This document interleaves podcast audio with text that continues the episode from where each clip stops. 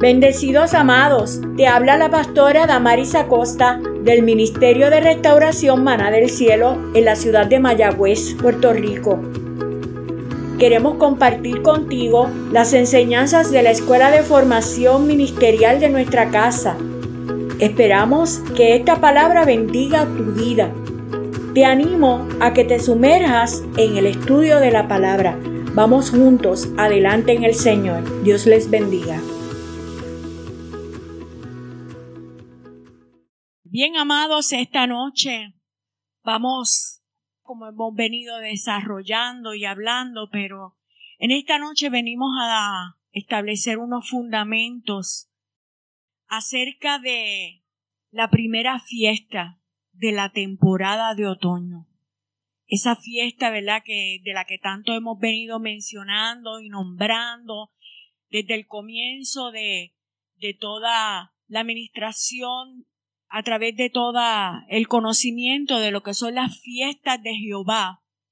En esta noche es una muy importante, no solo para nosotros en el carácter individual, sino para nosotros la casa, dentro de la visión y lo que el Espíritu del Señor levanta para que nosotros estemos alertas y atentos, porque nos ha tocado el tiempo de que el pueblo esté despierto. Amén.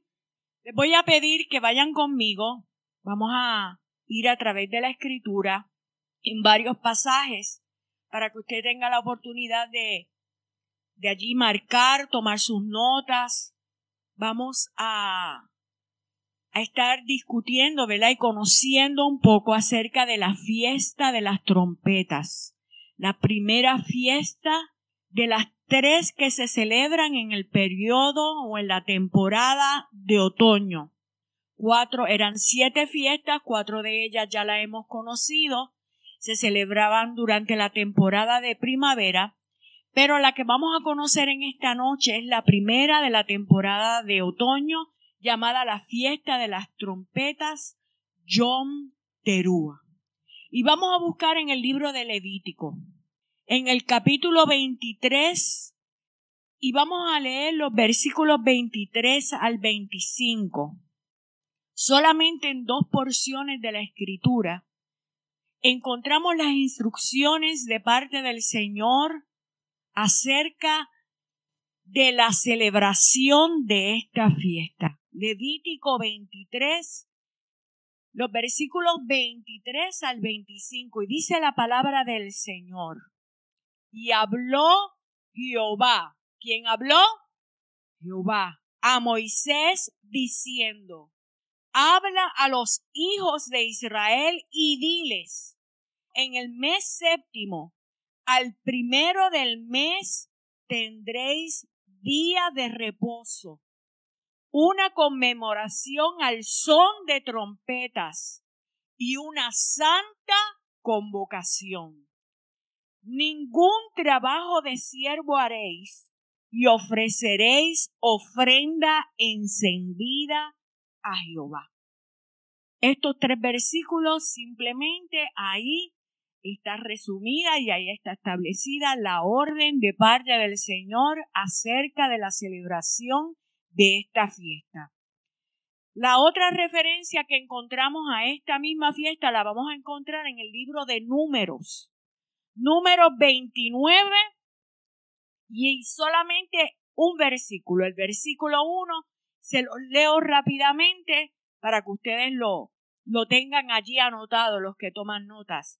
Dice la escritura, número 29, versículo 1 dice, en el séptimo mes, el primero del mes, tendréis santa convocación ninguna obra de siervos haréis, y os será día de sonar las trompetas. Amén. Así que con esta simple instrucción, damos comienzo al aprendizaje de lo que el Señor habló acerca de la celebración de la fiesta de las trompetas. Y si alguna de las fiestas, aunque todas sabemos y hemos aprendido, hemos entendido acerca del mensaje que el Señor habla a su pueblo, donde todo encierra todo un plan de redención para nosotros. Todo y cada uno de los mensajes fueron sombra de lo que fue cumplido en Cristo Jesús. Todo comienza con la entrega de Cristo en la cruz del Calvario, derrama su sangre. Nosotros celebramos la fiesta de la Pascua cuando le reconocemos como el Cordero inmolado, cuya sangre cubre nuestros pecados. Amén.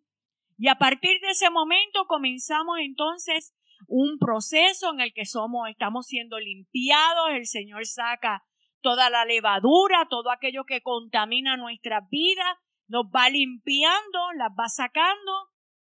Luego entonces comenzamos la celebración de la fiesta de las primicias, que es nuestra celebración de que Cristo entregando su vida en completa limpieza y santidad, sin pecado alguno, Él resucita de los muertos, venció la muerte y nosotros también resucitaremos. Amén. Y luego, entonces, el Señor entrega a la iglesia el Espíritu Santo, porque todo es en conmemoración de aquella orden que el Señor dio a su pueblo en el monte Sinaí, entregando la orden a través de sus mandamientos y su ley, el mismo Dios con voz de trompeta, hablando y diciendo, dando todas las instrucciones que él quería para tener un pueblo redimido, un pueblo limpio, un pueblo que glorificara y que exaltara su nombre, que diera a conocer, que, que lo diera a conocer a él al mundo entero. Y ahora nosotros, la iglesia, tenemos esa encomienda, esa responsabilidad, porque sobre nosotros, dice el Señor, que Él envió el Espíritu Santo para que nosotros predicáramos este Evangelio este mensaje. Esa es nuestra encomienda, nuestra tarea y lo que el Señor nos ha comisionado y nos llama y nos capacita para ello. Amén. Así que ahora en esta fiesta, una de las fiestas proféticas, obviamente, ¿verdad? Que encontramos en la escritura, para nosotros la iglesia es importante que nosotros la conozcamos. Es menester que toda la iglesia tenga un entendimiento y que reciba del Espíritu Santo la revelación de lo que el Señor nos instruyó a través de ella. La fiesta de las trompetas es nuestra próxima cita con nuestro destino. Tenemos una cita con nuestro Padre Celestial y será conmemorada y celebrada y así se cumplirá conforme el Señor así lo estableció. Y nosotros la iglesia, y nosotros creemos que en este tiempo nosotros lo vamos a experimentar. Estamos creyendo que nosotros seremos y somos la generación que el Señor escogió para que nosotros entremos en el cumplimiento de esta fiesta. Otros desearon vivir otras épocas, otro tiempo en la historia, pero nosotros la iglesia estamos experimentando el mayor tiempo de gloria el mayor tiempo en el que nosotros no solamente conoceremos por revelación, sino que nosotros lo experimentaremos. Nuestros ojos lo podrán palpar. Así que seremos testigos de poder experimentar la realidad de esta quinta fiesta. Este tiempo que estamos viviendo antes del cumplimiento de la fiesta de las trompetas es extremadamente simbólico y profético. Así que por esa razón nuestros oídos tienen que estar abiertos. Nuestros ojos tienen que estar alertas para lo que está aconteciendo. Y precisamente para eso es que el Señor nos ha estado capacitando. La fiesta de las trompetas simboliza el fin de la era actual del hombre. Fin de la era actual del hombre y el inicio de los últimos acontecimientos del plan de Dios. Yo no sé si tú te puedes gozar, no sé si puedes celebrarlo, pero se aproxima, se aproxima el fin de esta temporada, de esta era que la tierra, que la humanidad está viviendo y se aproxima el inicio del cumplimiento del plan divino para la humanidad, para ti, para mí como hijos de Dios. Esta fiesta anuncia el principio de un increíble tiempo durante el cual Dios intervendrá directamente en los sucesos de la humanidad a escala mundial, representa un momento absolutamente decisivo en la historia del mundo. Y nosotros solamente lo estamos conociendo. La fiesta de las trompetas, si vamos a la lectura de la escritura que hicimos, de estas instrucciones tan simples que encontramos acerca de cómo era que el Señor ordenaba celebrar esta fiesta, vamos a encontrar un secreto. Para nosotros no es tan secreto. Para nosotros los que el Señor ha escogido y separado y preparado, iglesias que el Señor, ¿verdad? Cuando hablo de iglesias, de lugares, de congregaciones, de gente, de personas, de individuos que se han separado y han sido escogidos para entender estas verdades en medio de este tiempo tan crítico, esta era en la que el mundo entero vive tantas situaciones, pero hay una iglesia que permanece firme en pie creyéndole a Dios creyendo que Dios todavía sigue siendo el mismo, que Dios sigue obrando, que Dios está trabajando, que aunque tus ojos no lo vean, Dios sigue haciendo milagros, prodigios, Dios se sigue moviendo de una manera sobrenatural poderosa, que para Él no hay límite, no hay nada que pueda detener a nuestro Dios. Y nosotros lo estamos viviendo. Así que vamos a nuevamente Vamos a leer nuevamente al principio el, el, pasaje de Levítico porque quiero que lo tengan claro. Vamos atrás un momentito, gracias. Levítico 23, versículos muy sencillos, amados. Habló Jehová. Y si nuestro Dios habla, toda la tierra tiembla. Estamos atentos a la voz de Dios para la dirección que Él nos da. Y dice el Señor, habló a los hijos de Israel y les dijo, en el mes séptimo, al primero del mes tendréis día de reposo, una conmemoración al son de trompetas y una santa convocación. Estas palabras ya las hemos hablado en ocasiones anteriores, hemos conocido su significado, para nosotros ya debemos irnos adentrando dentro del cuadro profético al que el Señor nos lleva. Versículo 25 dice, ningún trabajo de siervo haréis y ofreceréis ofrenda encendida a Jehová.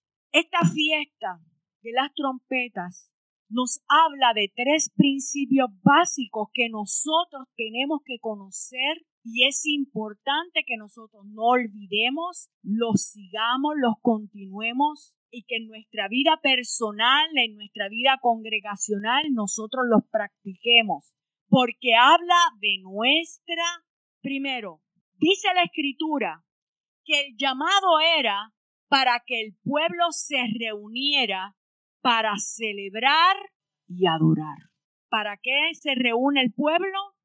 Para celebrar y adorar, porque dice el Señor, es una conmemoración al son de trompetas y una santa convocación. Así que el Señor como nunca antes nos está recordando y nos está exhortando y sobre todo en las cosas alertando de que de ninguna manera es tiempo de dejar de congregarnos. Que como nunca antes es imprescindible el que nosotros entendamos la relevancia y la importancia de nosotros congregarnos. Porque este preciso tiempo que nosotros estamos viviendo, donde el mundo, el sistema del mundo ha provocado que la misma iglesia se mueva dentro de lo que ellos han querido para que nosotros nos mantengamos aislados. Y un ejército nunca podrá prevalecer cuando sus soldados están en diferentes lugares. Cuando sus soldados no están adiestrados hacia una dirección y seguir las instrucciones que su capitán, que su dirigente les entregue. Así que el ejército siempre es reunido y allí se le entregan las estrategias para ellos entonces avanzar a la conquista, para ellos poder avanzar a derrotar a sus enemigos, para ellos poder avanzar hacia la dirección que esté dentro de su plan. Así que cuando la iglesia en este tiempo hemos sido de alguna manera, ¿verdad?, impulsado a que utilicemos, qué bueno los sistemas tecnológicos, qué buena es esa tecnología, qué bueno que nosotros podamos utilizarla en la medida en que nosotros así lo necesitemos.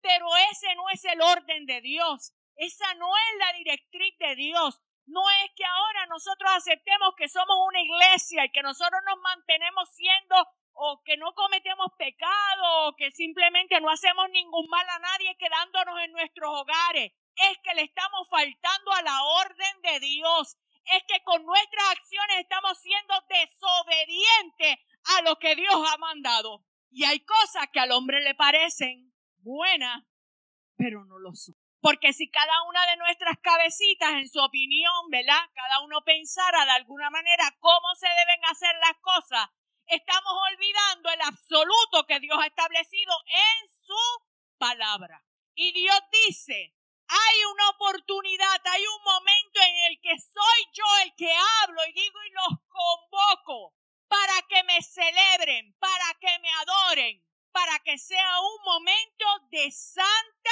convocación. Allí yo imparto instrucciones, allí yo hablo a través de mi siervo, Allí yo hablo a través del hombre, de la mujer que Él escoja. Pero allí todo un pueblo recibe una misma instrucción. Recibimos las mismas estrategias para saber hacia dónde dirigirnos. Amén.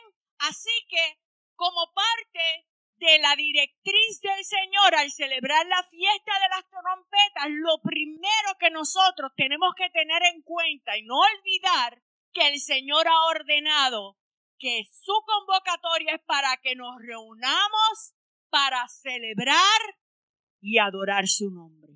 Amén.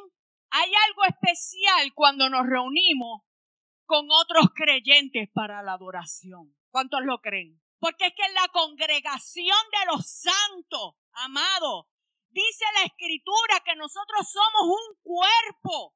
Tú no puedes decirle a tu pierna, vete tú porque yo no quiero ir. Tú no le puedes decir a tu mano, mano, salte de aquí, hazlo. Que yo me quedo, estoy cansada. El cuerpo entero se moviliza hacia una sola acción.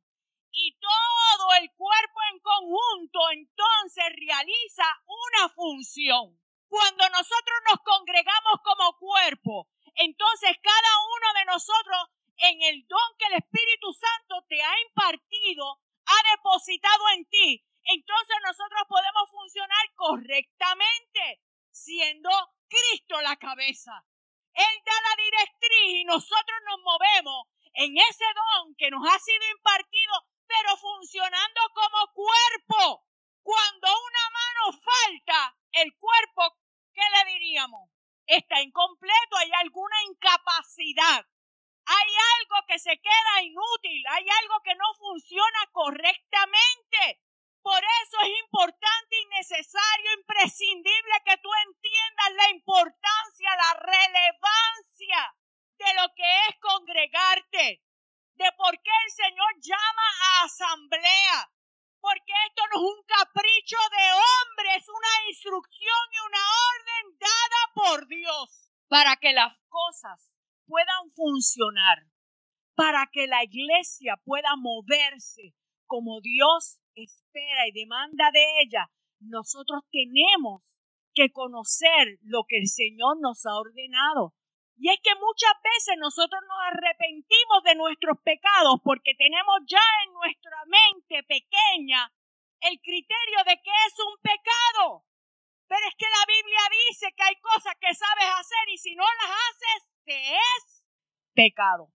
Alguien que diga aleluya. Entonces nosotros tenemos que saber que este tiempo que el Señor nos concede y nos permite es precisamente para que nosotros alineemos nuestra vida, las ordenemos, que nosotros ordenemos nuestra vida.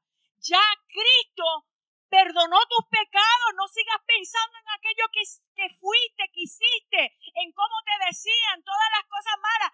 Ya eso, si Cristo te perdonó, Él las echó a la profundidad de la mar y Él se olvidó. Ahora eres una nueva criatura y a partir de ahí el Señor ha comenzado a formarte. El Señor ha comenzado a hacer de ti un nuevo hombre, donde ya no vives tú, sino ahora, ahora vive Cristo en ti. Entonces nosotros tenemos que ordenar nuestras vidas y nosotros estar pensando realmente si la iglesia se está alineando a las órdenes de Dios o simplemente se está dejando llevar por las voces del mundo. Porque de eso se trata.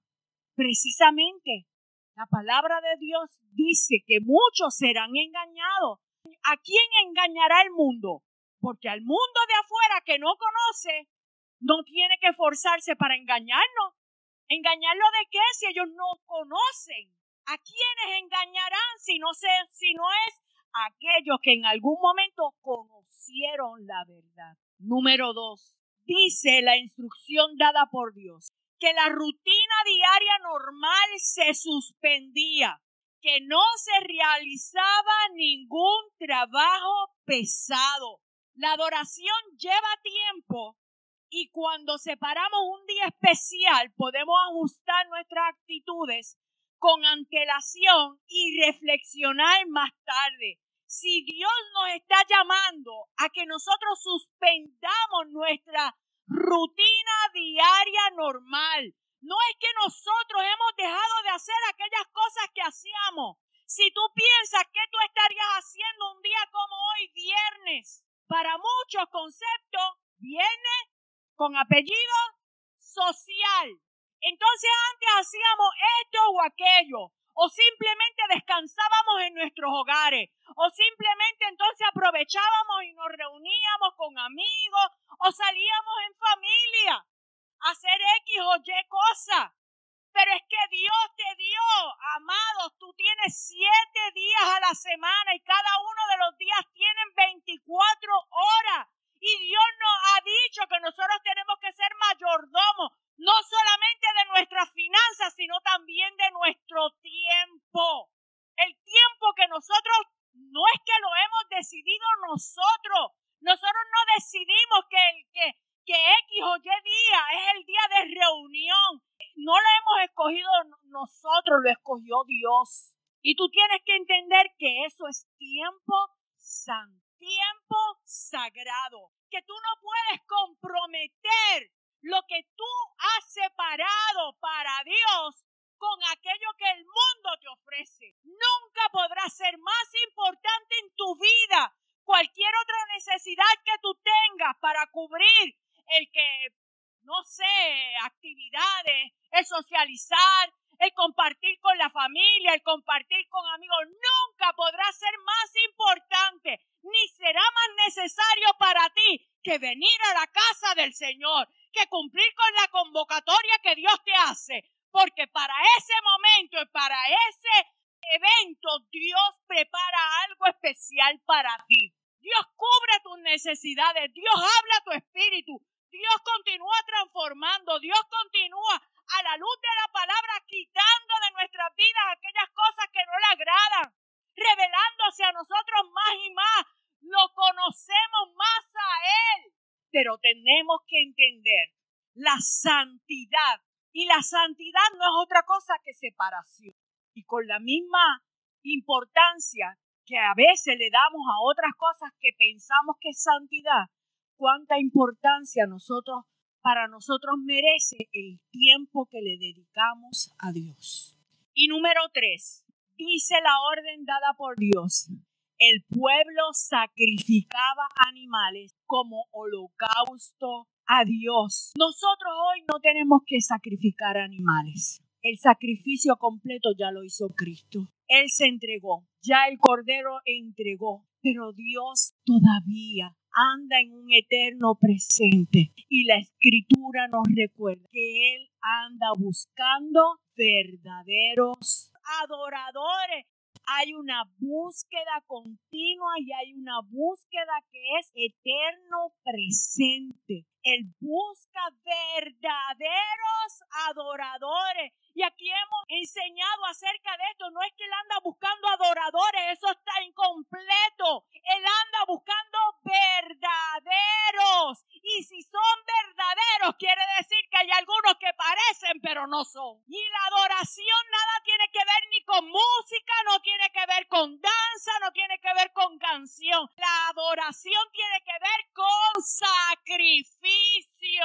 Porque Dios no necesita Métete esto en la cabeza que cuando hablamos de sacrificio tampoco te estoy hablando de dinero. Dios no necesita dinero, el que necesita bendición eres tú. El que necesita ser prosperado eres tú. El que necesita creerle a un Dios que provee eres tú. El que necesita sembrar allá donde el orín no corrompe eres tú porque Él es Dios proveedor, dueño del oro y de la plata. Él no necesita nada. ¿Quiénes necesitamos? Nosotros necesitamos sacrificar. ¿Y qué sacrificamos? Tiempo. Porque no importa qué, tú dices, no, yo he entendido el principio de separación, he entendido el principio de santidad, he entendido el principio de convocatoria santa y sé cuando Dios me llama para conocer la palabra, para poderla escuchar, pero también he entendido que este tiempo es sagrado, porque Dios conoce todos los obstáculos que tú tuviste que vencer para estar aquí presente. Que cuántas cosas quizás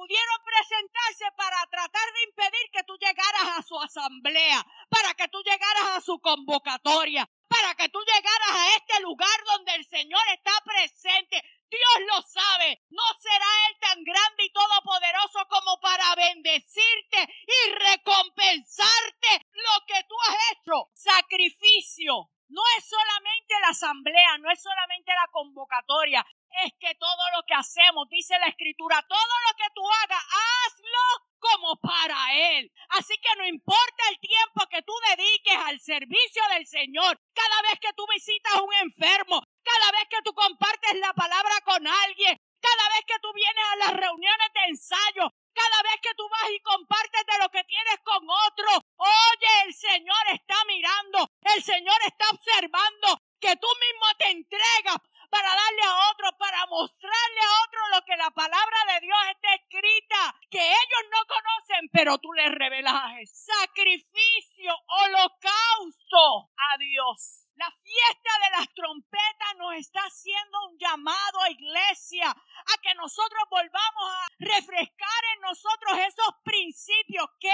es la adoración que Él espera, ¿Cómo Él podrá venir por una iglesia que no conoce lo que es adoración? ¿Cómo podrás adorarle en la eternidad? Si tú no estás dispuesto a sacrificar, saca cuenta. ¿Saben una cosa?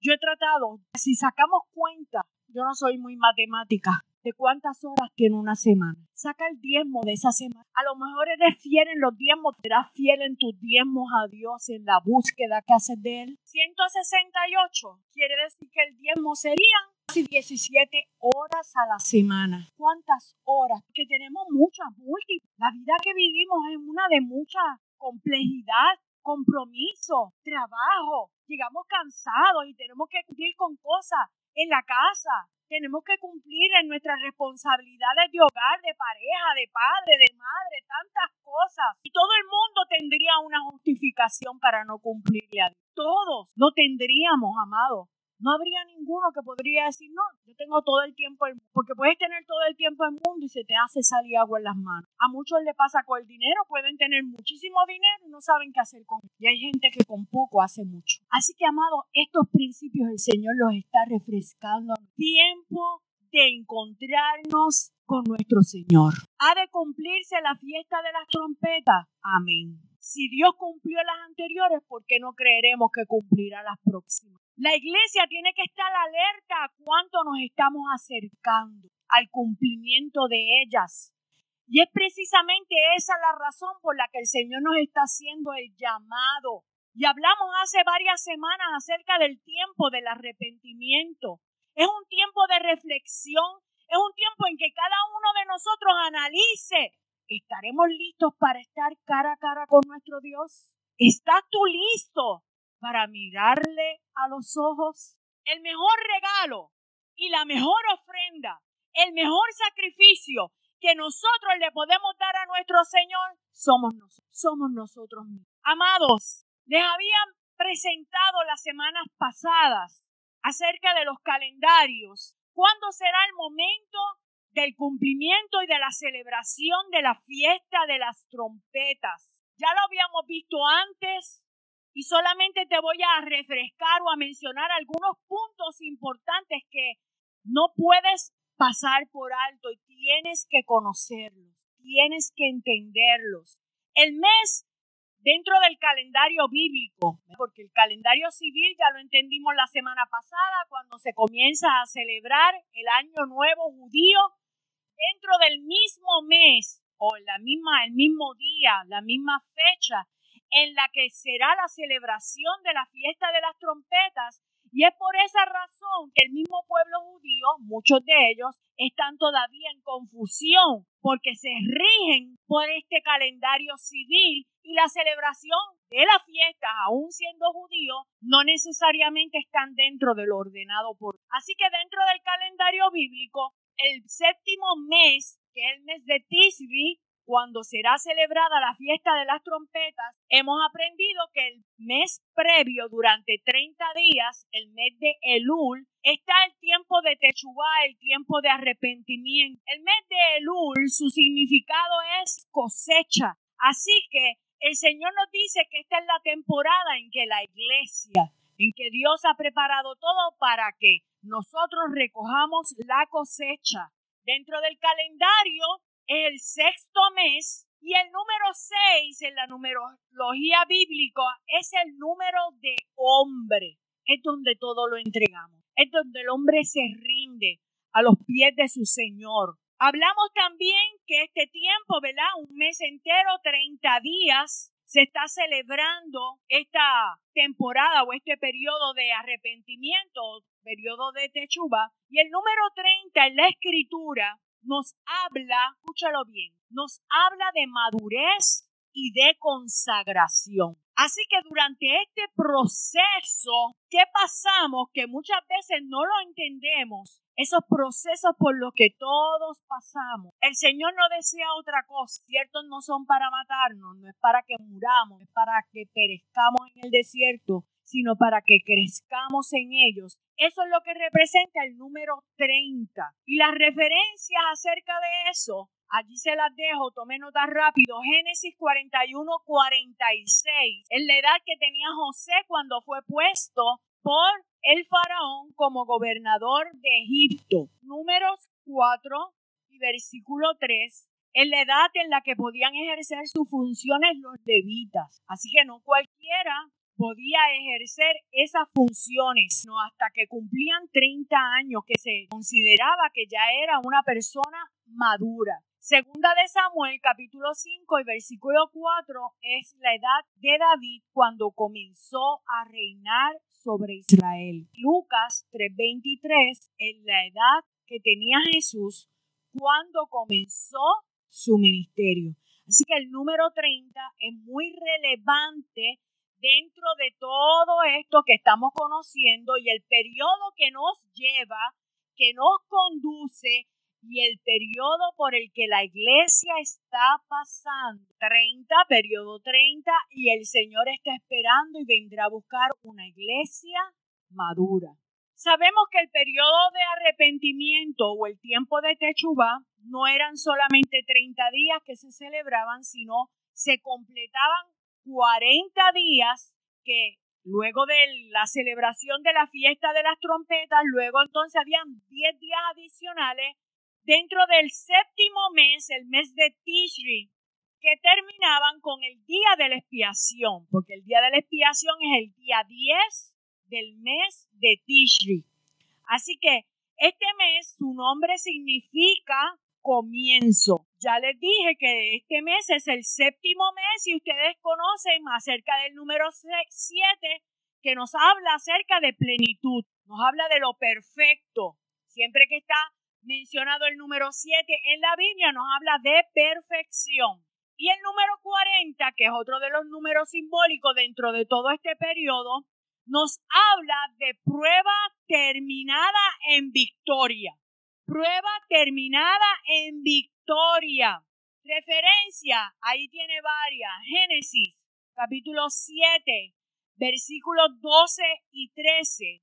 Dice la escritura que por 40 días y 40 noches llovió y fue destruido todo lo que había sobre la tierra. Así que hubo ahí victoria para el que siguió la orden de Dios, pero hubo una derrota para aquellos que no creyeron. Números 13:25 dice que por 40 días fue reconocida la tierra de Canaán por los espías enviados por Moisés. Números 14:33 por 40 años estuvo el pueblo de Israel en el desierto, sin poder entrar a la tierra prometida por causa de su incredulidad. Así que aquí no hubo victoria, sino que hubo derrota.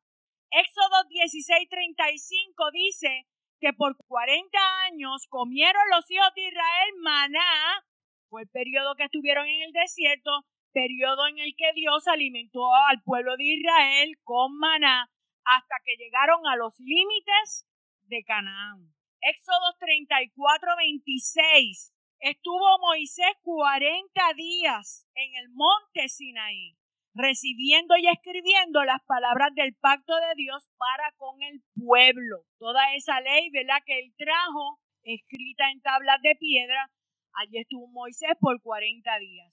Y en Lucas 4, 4, el versículo 2 dice que por 40 días Jesús fue llevado por el Espíritu al desierto, donde fue tentado por el diablo. Así que allí encontramos alguna de la simbología en la escritura de estos números tan relevantes, número 30, el número 6, el número 7 y el número 40, de los que nos hablan toda esta temporada que nos conducen al cumplimiento de la fiesta de las trompetas. El nombre bíblico para la fiesta de las trompetas es Yom Teruah, que significa día del despertar por el sonar de la trompeta o el día del juicio. Teruah significa clamor, aclamación de alegría o grito de batalla especialmente con un toque de trompeta como alarma, un estruendo, grito de guerra, júbilo, un pregón o un vocerío.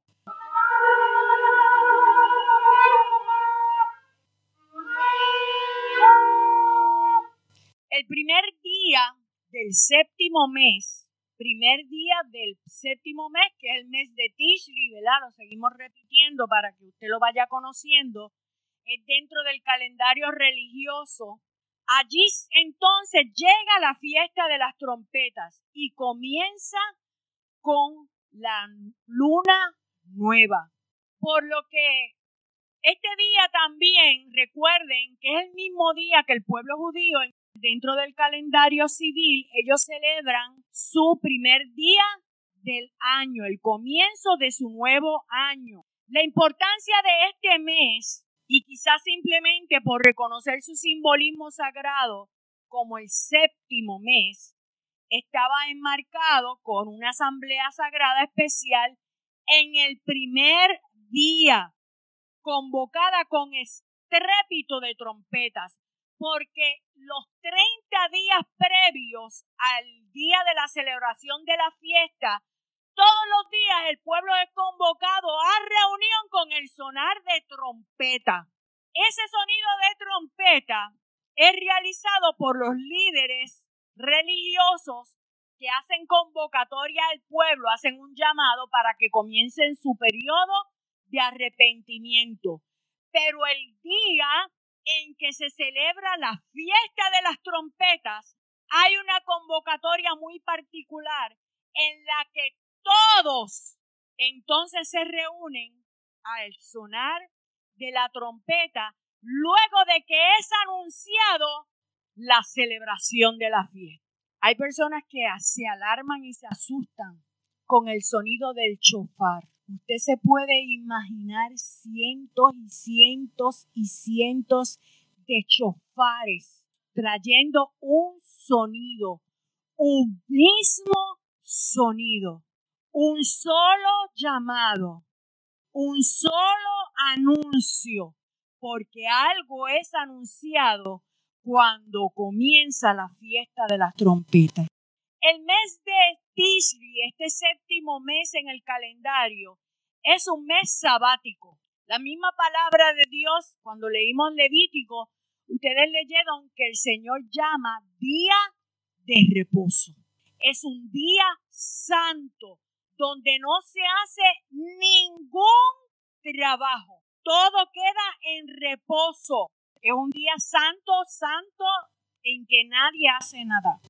Es una convocatoria santa.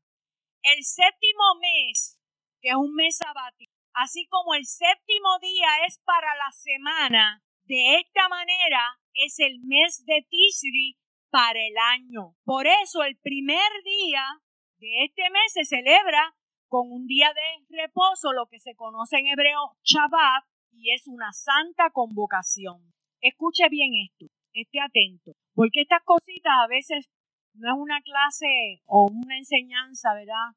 Que a todos nos resulte quizás simpática, pero es importante que conozcamos porque esto se trata de un mensaje profético. No estamos simplemente enseñando para que usted aprenda algunas cosas. Usted tiene que entender el ciclo en el que el Señor está introduciendo a la iglesia. Los seis días de la creación y el séptimo día de reposo son proféticos, así establecidos por el Señor. Él marcó el primer día, el segundo, tercero, cuarto, quinto, sexto y al séptimo día descansó. Estos exponen el calendario de Dios para su plan de redención de la humanidad. En segunda de Pedro 3:8 se nos da una norma de medida para el tiempo profético. Segunda de Pedro 3:8. Mas, oh amados, no ignoréis esto. ¿Qué para usted le puede significar la palabra ignorar? No hacer caso, dejarlo pasar, olvidar, ser indiferente. Pero el Señor dice, amados, no ignoréis esto, que para con el Señor un día es como mil años y mil años como un día. El reloj de Dios es igual a nuestro reloj, completamente diferente. Y además de eso, ya conocemos, ustedes son gente conocedora, entendidas en los tiempos, que existen varios calendarios. Y el nuestro está muy distante de lo que Dios ordenó. Eso significa que nuestro diario, el día 5 de febrero, dentro de nuestro calendario, el día que estamos experimentando, está distante, muy lejano a cómo está corriendo el reloj de Dios.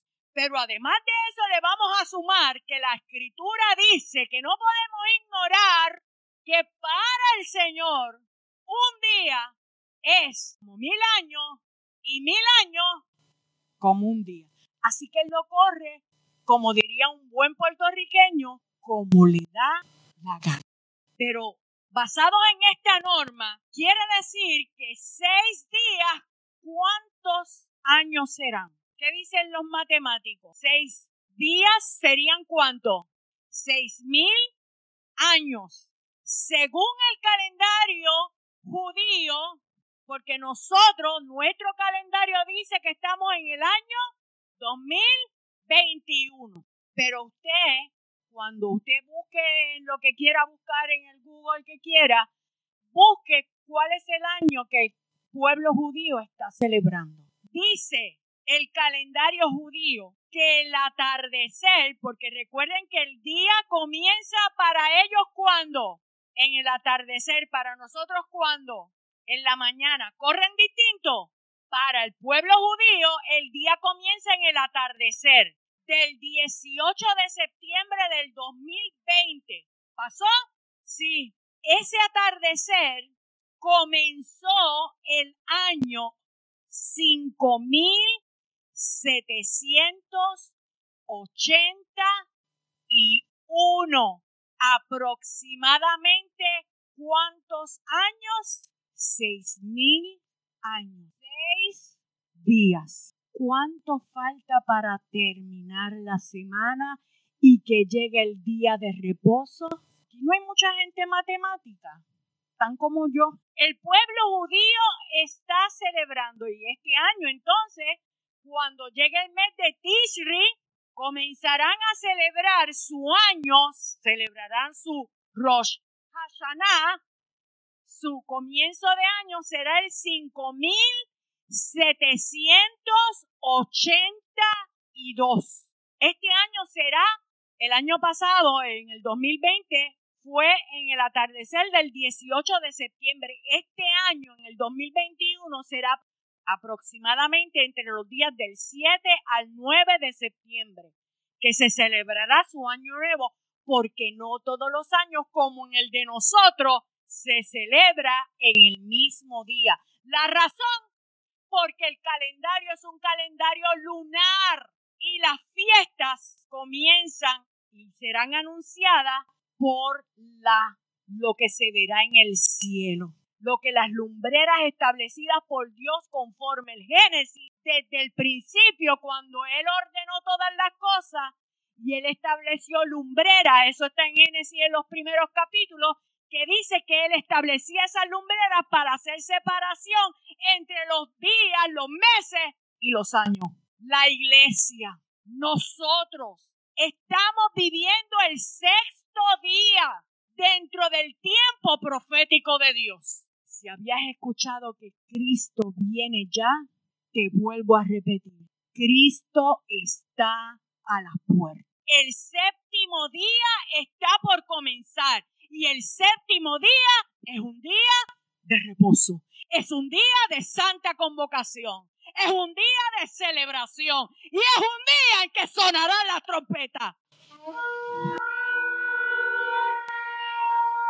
La fiesta de las trompetas es la única de todas las fiestas que coinciden con la celebración del comienzo de mes. Según lo establecido por Dios, cada inicio de mes es celebración y hay toque de trompetas. La referencia, usted la apunta allí, número 10, los versículos del 1 al 10 para anunciarse, amados. Antes no existían los calendarios, ni los de paginita que usted arrancaba como eso, ni eso, los brillos.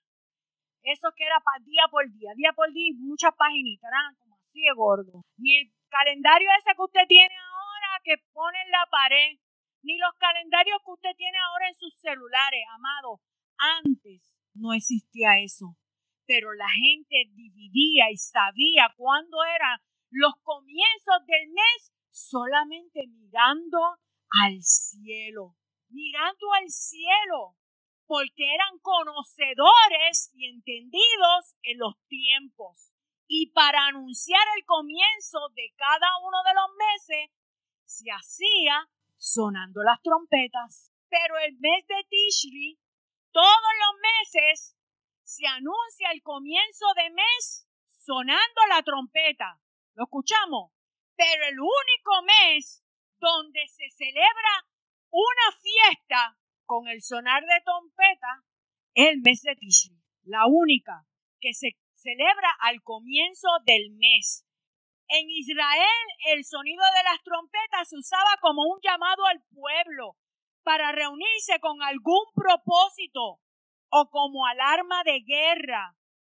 Entonces, estando ubicada precisamente antes de los sucesos finales de esta era, de este tiempo, la fiesta de las trompetas anuncia el tiempo venidero de trastornos, caos y guerras, a los que casi todas las profecías de la Biblia se refieren como acontecimientos inmediatamente anteriores a la venida, al regreso de nuestro Señor Jesucristo.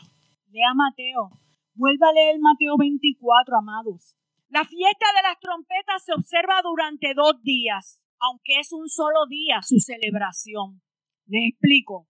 Esto es dado a la incertidumbre de cuándo es el momento preciso y correcto dentro del calendario de poder observar la luna nueva. ¿Cuántos aquí conocen las lunas? Antes los abuelos conocían mucho de eso y ay, hay que sembrar porque estamos en creciente, hay que, hay que, yo no sé si era cosecha en menguante o en creciente. Los abuelos hablaban de eso, nosotros miramos para el cielo, ay, qué linda se ve la luna. Es todo lo que sabemos de ella. Si se ve, ay, hoy no hay luna, ay, hoy hay luna llena. El gesto de las lunas, miramos, hoy parece un guineo. Aparte de eso, no sabemos nada de las lunas. Pero nuestros antepasados se dejaban llevar y todos e, eran muy entendidos en esto. Así que la luna nueva, al momento en que entonces dice la escritura, conforme la escritura, cuando se podía observar que había, ¿verdad? Que se veía esa luna nueva que establece el comienzo del mes, entonces es que era posible que se anunciara el inicio de la fiesta de las trompetas.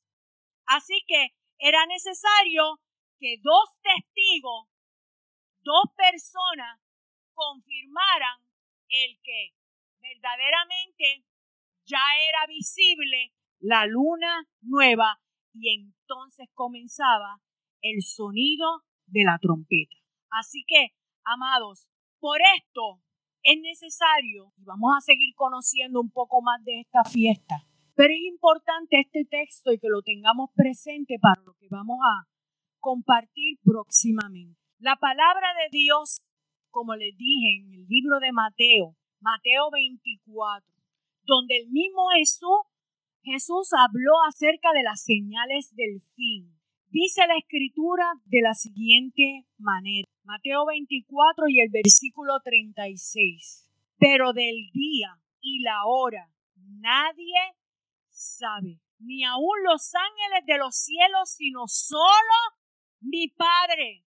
Mas como en los días de Noé, así será la venida del Hijo del Hombre. Versículo 40. Velad, pues, porque no sabéis a qué hora ha de venir vuestro Señor, pero sabed esto, que si el padre de familia supiese a qué hora el ladrón habría de venir, velaría y no dejaría minar su casa. Por tanto, vosotros estad preparados, porque el Hijo del Hombre vendrá a la hora que no pensáis. Alabado sea su nombre. Todas estas cosas que vamos conociendo nos dan solamente luz en las escrituras acerca de lo que la iglesia puede esperar en este tiempo. De que nosotros no tenemos que vivir alarmados y mucho menos temerosos de las cosas que se escuchan en las noticias, de las malas noticias, de las cosas que acontecen a nuestro alrededor porque de todas ellas la iglesia, el pueblo de Dios, ha sido advertido. La palabra de Dios dice que nada acontecerá sin que antes Él lo anuncie por boca de sus profetas. Y proféticamente dice la escritura que Él utilizará el sonido de las trompetas para anunciar su regreso. Estaremos nosotros con nuestros oídos afinados para escucharlo. Estaremos nosotros listos para entender los tiempos que estamos viviendo cuando tantas de estas cosas que compartimos para nosotras no son desconocidas. No lo alineamos al presente y pensamos que esto es tan futurista y vemos las cosas tan futuras. Amado, ha llegado el tiempo en que nuestras vidas con el Señor, en que nosotros entremos a cuentas con nuestro Padre Celestial. No hay tiempo para perder, iglesia. Es un llamado serio porque el llamado a santa convocación y a que nosotros entremos en el reposo del Señor. Voy a leer un último pasaje y nos despedimos. Esta porción de la escritura estremeció mi vida. Se encuentra en el libro de Ezequiel, en el capítulo 33. Ezequiel, capítulo 33, y yo quiero que abras tus oídos y estés atento. Sobre todas las cosas, tu espíritu está alerta para lo que el Señor nos dice. Dice la escritura, vino a mí palabra de Jehová diciendo, Hijo de hombre, habla a los hijos de tu pueblo y diles, cuando trajere yo espada sobre la tierra, y el pueblo de la tierra tomare un hombre de su territorio y lo pusiere por atalaya, y él viere venir la espada sobre la tierra, y tocare trompeta y avisare al pueblo. Cualquiera que oyere el sonido de la trompeta y no se apercibiere y viniendo la espada lo hiriere, su sangre será sobre su cabeza. El sonido de la trompeta oyó y no se apercibió. Su sangre será sobre él, mas el que se apercibiere librará su vida. Pero si el atalaya Alabado sea el Señor. Viere venir la espada y no tocare la trompeta y el pueblo no se apercibiere y viniendo la espada hiriere de él a alguno, este fue tomado por causa de su pecado, pero demandaré su sangre de mano del atalaya. A ti pues, hijo de hombre, te he puesto por atalaya la casa de Israel y oiréis la palabra de mi boca y los amonestarás de mi parte. Cuando yo dijere al impío, impío de cierto morirás, si tú no hablares para que se guarde el impío de su camino, el impío morirá por su pecado, pero su sangre yo la demandaré de tu mano. Y si tú avisares al impío de su camino para que se aparte de él y él no se apartare de su camino, él morirá por su pecado, tú libraste. Ese es el llamado que Dios está haciendo a la iglesia hoy. Este es el llamado profético que nosotros como iglesia tenemos que recibir en esta hora. Este es el mensaje que nos toca a cada uno de nosotros. Dios nos está alertando pero no para que cerremos nuestra boca. Dios nos está llamando y haciendo una demanda. Es el tiempo de convocar. ¿Y cómo lo convocamos? Al sonido de trompeta. Sonará el chofar, pero tu boca es una palabra profética que Dios pone en ti para anunciar al impío que el tiempo se acerca. Dios viene, el Señor viene pronto, pero Él no quiere que ninguno se pierda. Bendecimos y exaltamos tu nombre, Señor. Iglesia, es importante. Quizás no todas las cosas las tenemos que memorizar. Probablemente no aprenderemos tantas cosas porque quizás, como dice el Señor, somos imperfectos, pero a medida que el día va amaneciendo, las cosas traen más luz. Pero no menospreciemos cuando escuchémoslas. Es importante que entendamos la posición profética que tienen los chofaristas en una casa. El mensaje cuando hay personas entendidas en la palabra. Porque esto no es coger un instrumento y aprender a tocar. Pudiéramos ser diestros o cualquiera tener el viento suficiente para sonar un chuf. Pero cuando nosotros entendemos a este grupo de personas que están aquí, a los que nos faltan y a nosotros, el pueblo de Dios, que no es solamente tener el chofar en la mano y sonarlo, en nosotros recibir de parte de Dios una orden porque en el mundo espiritual se está dando. Porque cuando nosotros entendemos por la palabra lo que se está haciendo, eso tiene peso. Cada cosa que nosotros hacemos en la casa no la hacemos porque ay, qué lindo, ay, qué bueno, ay, ay, que el hermano Pedro sabe, ay, que qué bonito cuando los vemos, ay, qué tremendo. Estaríamos añadiendo anatema dentro de la adoración en un lugar cuando nosotros no somos entendidos en lo que hacemos. Porque como parte de un ministerio como ministros de Dios no es suficiente sonar la trompeta si el sonido que estamos dando es vano, si no sale del Espíritu, de lo que el Espíritu Santo está provocando. Pero para nosotros la iglesia, cuando usted no entienda y no conozca, usted métase en la palabra y busque y pídale al Señor que le revele. No entendemos un sonido y a veces ni lo diferenciamos de otro. Ellos saben. Y ellos son dirigidos por el Espíritu Santo en el momento en que suenan el chofar. Usted simplemente incline su cabeza, pídale al Señor órele a Dios. Y si el Señor toca tu espíritu en algún momento dentro del mover sabes que ha sido sembrado en una casa profética, que todo lo que se hace, no solamente por el sonido del chofar, sino por el sonido de cada uno de los instrumentos, sino por las voces vocales, las canciones que salen de los que cantan, los mantos y los instrumentos que usan los danzores, todo tiene un propósito y todo tiene un diseño de parte de Dios. Si no, amado, es como si fuera cualquier otra cosa artística pero Dios no le agrada. Eso a Dios no le agrada. Y en la casa de Dios no venimos a entretener a nadie. En la casa de Dios venimos a adorar al Rey de Gloria. Bendecimos y exaltamos su nombre. Y le pido al Espíritu Santo que traiga revelación sobre esta palabra. En esta noche no hemos concluido, continuaremos aprendiendo otras cosas, pero le pedimos al Señor que el fundamento que hemos depositado en cada uno de ustedes quede permanentemente para que usted pueda crecer. Tiempo de crecer, tiempo de madurar, tiempo de ser formado, tiempo de estar listo para presentarnos delante de nuestro Señor. Amén. Levanta tu mano al cielo. Dale gracias al Padre Celestial por lo que ha hecho, por lo que está haciendo y por lo que continuará haciendo. Y en el nombre poderoso de Jesús declaramos en esta hora que tu pueblo se levanta como uno apercibido, preparado y listo, Señor. Sus oídos se agudizan para poder escuchar el sonido de tu voz cuando tú nos llames por nuestro nombre. Padre, en el nombre de Jesús declaramos bendición sobre tu pueblo y descanso sobre sus cuerpos. Y Padre mío, en su espíritu inquietud, Padre mío, por tu palabra, dándote gracias por todo, nos despedimos. Amén y gracias, Señor.